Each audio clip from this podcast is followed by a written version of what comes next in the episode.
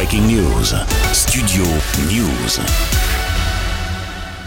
Trois personnes sont mortes dans les rues de Nottingham en Angleterre ce mardi, d'après la police britannique. Très peu d'informations à ce stade, mais le centre-ville a été bouclé. Un homme de 31 ans a été interpellé par les forces de l'ordre. Dans un communiqué, la chef de la police locale, Kate Menel, évoque un incident horrible et tragique au cours duquel trois personnes ont perdu la vie, avant d'ajouter que les autorités pensent que les trois incidents sont liés. Concrètement, deux corps ont d'abord été retrouvés dans le centre-ville vers 4 heures du matin par les policiers après plusieurs signalements. Ensuite, d'autres témoins ont contacté les secours après qu'un van blanc ait percuté trois personnes. Elles sont d'ailleurs actuellement hospitalisées. Aucune information pour l'instant sur l'état de santé des victimes. Tandis qu'après un troisième corps a été retrouvé dans les rues de Nottingham, le conducteur du van a été immédiatement interpellé et placé en détention. L'enquête doit déterminer les circonstances exactes de ce passage à l'acte, volontaire d'après les autorités, tandis que le centre-ville est toujours entièrement fermé et les transports publics ont été stoppés, rapporte la BBC.